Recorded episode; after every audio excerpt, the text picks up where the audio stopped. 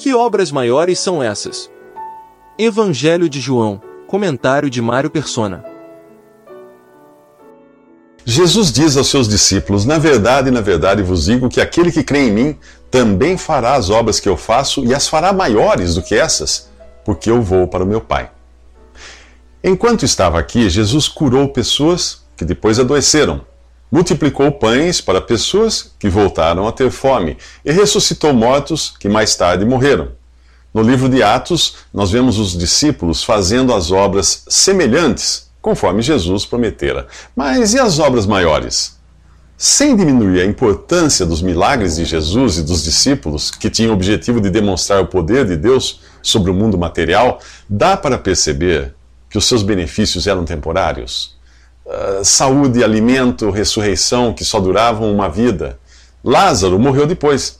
No entanto, a obra iniciada pelo Espírito Santo através dos apóstolos e continuada pelos cristãos que até hoje levam o Evangelho tem curado a alma, alimentado o espírito e destinado milhões de pessoas à ressurreição eterna. Nem a transformação de água em vinho, a multiplicação dos pães ou a caminhada de Jesus sobre as águas tem tamanha magnitude. Principalmente quando entendemos que a salvação é de uma alma, de uma pessoa, é consequência direta da maior obra de todos os tempos, a morte de Cristo na cruz e sua ressurreição, algo que ainda não tinha ocorrido quando ele disse essas palavras aos seus discípulos. As, as maiores obras são as obras que duram eternamente. Nós costumamos valorizar as obras materiais e temporais porque vivemos limitados no espaço e tempo e nunca vimos o mundo espiritual. Para entender o que Jesus disse, é preciso ter uma régua eterna, medir as coisas que não têm fim. O que é mais importante, uma pessoa curada de câncer ou salva eternamente? Um aleijado que passa a andar ou um ressuscitado que será capaz de voar? Um cego que consegue ver TV? Um pecador salvo, capaz de ver a face de Cristo? Em 2 Coríntios, Paulo escreve: não atentando nós nas coisas que se veem, mas nas que se não veem, porque as que se veem são temporais e as que se não veem são eternas. É ótimo que você ore pela cura, manutenção e bem-estar de alguém, mas nada disso fará sentido se essa pessoa se perder eternamente. No dia de Pentecostes, o Espírito Santo desceu ao mundo para habitar na igreja e em cada cristão individualmente, e é por intermédio dele que o cristão conduz um pecador à salvação eterna. Uma obra infinitamente maior do que qualquer milagre físico e transitório. Nos próximos três minutos você aprenderá como receber tudo o que pedir em oração. Neste capítulo 14 do Evangelho de João, Jesus promete: E tudo quanto pedirdes em meu nome, eu o farei, para que o Pai seja glorificado no Filho. Se pedirdes alguma coisa em meu nome, eu o farei. Depois de ler esta passagem, você irá pensar que o cristão pode até pedir o carro do ano e Deus lhe dará. Hum, não é bem assim. Deus responde a todas as orações feitas em nome de Jesus. Mas, para muitas delas, a resposta de Deus é não. Orar em nome de Jesus não é usar o seu nome como se fosse uma palavra mágica que abre portas, como aquele abra-cadabra de Aladim, ou o Shazam do Capitão Marvel, ou quem sabe o Eu Tenho a Força do He-Man. Pedir algo em nome de Jesus é pedir com a autoridade que ele concedeu aos que creem nele. Quando você dá uma procuração a alguém, está capacitando, dando autoridade a essa pessoa a fazer determinadas coisas em seu nome. Mas uma procuração estabelece limites. E os limites são sempre aqueles determinados pela vontade de quem deu a procuração. A pessoa que tem a procuração não pode simplesmente sair por aí fazendo o que bem entender no nome do outro. Do mesmo modo, o crente em Jesus não deve usar o nome dele, a menos que tenha certeza de estar fazendo aquilo que é da vontade do Senhor. Em João 15, 16, explica que a oração, a oração eficaz, vai sempre depender de uma comunhão eficaz. Ali Jesus diz: Se vós estiverdes em mim e as minhas palavras estiverem em vós, pedireis tudo o que quiserdes e vos será feito. A chave para esse tudo o que quiserdes está em 1 João, capítulo 5, versículo 14. Veja só. E esta é a confiança que temos nele, que se pedirmos alguma coisa segundo a sua vontade, ele nos ouve. Percebeu a ordem das coisas? Primeiro falava no, no outro versículo que devemos estar em Cristo e a sua palavra está em nós. Segundo, em 1 João fala que precisamos pedir de acordo com a sua vontade. Você pode amar muito seu filho, mas não dará a ele tudo o que ele pedir, porque a criança nem sabe o que, o que quer. Porém, um filho que tem uma comunhão íntima com seu pai, que conhece os seus pensamentos, que observa o seu modo de agir, as coisas que seu pai gosta ou não, ele saberá pedir aquilo que é segundo a vontade de seu pai. Mas como nós podemos conhecer a vontade de Deus? Vivendo tão próximo dele que Deus terá prazer em mostrá-la para nós. Além disso, andando na proximidade de Deus, você não perderá uma palavra sequer das coisas que ele quiser falar a você. Se nós estivermos no Senhor, isto é, tivermos comunhão com Ele, e a Sua palavra estiver em nós, isto é, tivermos familiaridade com a Sua palavra ao ponto dela impregnar os nossos, os nossos pensamentos, então sim nós saberemos pedir aquilo, aquilo que Ele também deseja nos dar. Então, literalmente, tudo o que pedimos nos será feito. É assim. Nos próximos três minutos, Saiba se você tem o comprovante da sua salvação eterna. Você deve estar lembrado de que neste capítulo Jesus ficou apenas com seus discípulos após a saída de Judas da sala. Eh, portanto, as coisas que ele diz aqui são reservadas àqueles que verdadeiramente creem em Jesus. Elas não farão sentido para você se ainda não se converteu a Cristo. Jesus diz: Se me amais, guardai os meus mandamentos, e eu, eu rogarei ao Pai, e ele vos dará outro consolador, para que fique convosco para sempre, o Espírito de verdade que o mundo não pode receber, porque não o vê nem o conhece.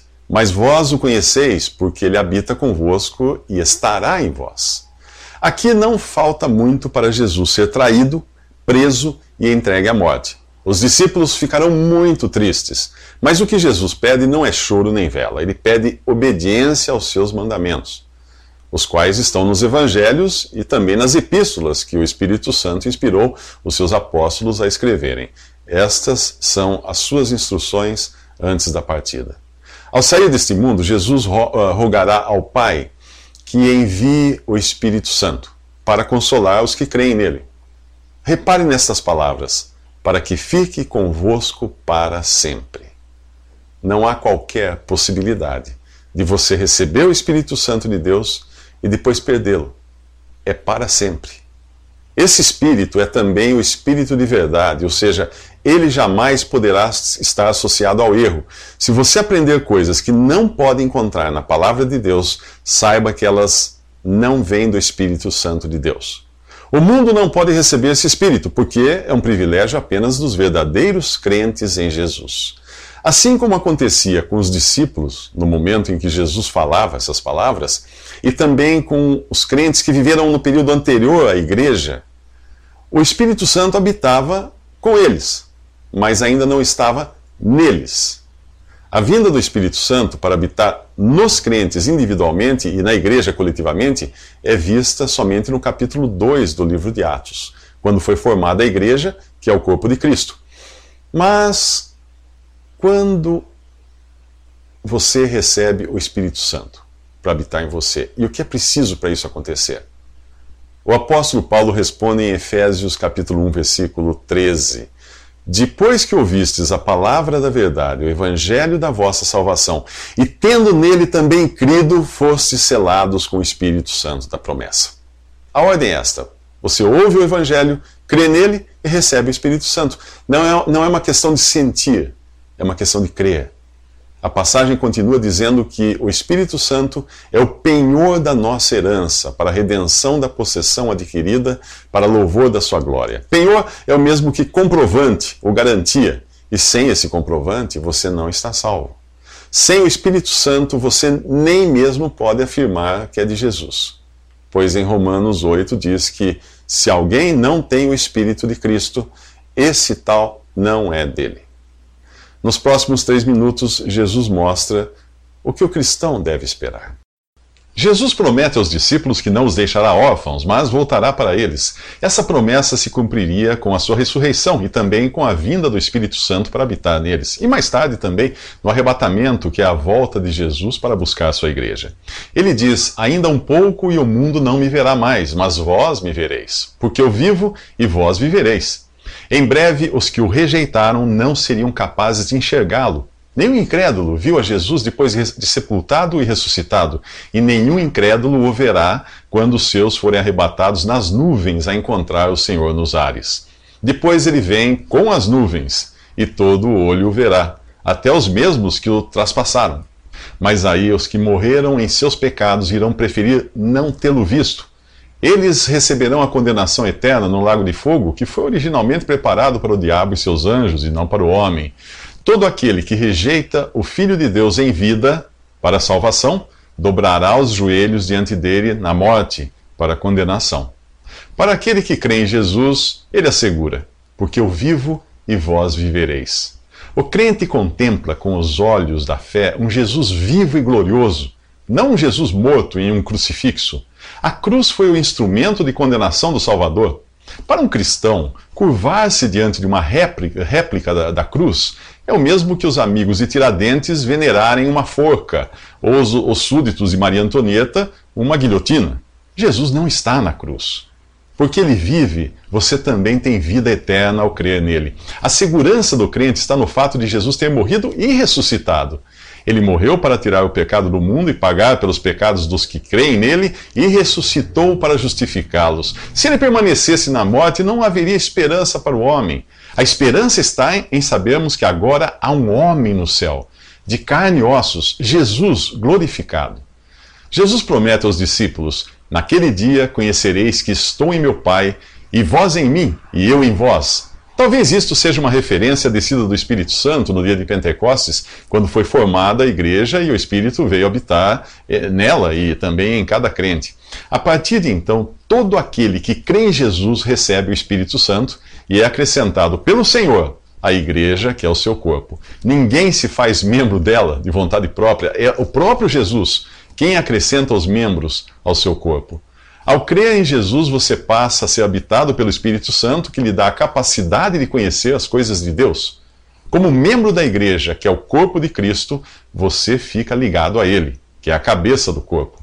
E como Jesus está no Pai, a conexão que você tem com Deus é direta e garantida pela obra consumada de Jesus e pelo poder que há em seu nome. Jesus certamente ama você. Mas como saber se você realmente ama Jesus? Veja nos próximos três minutos.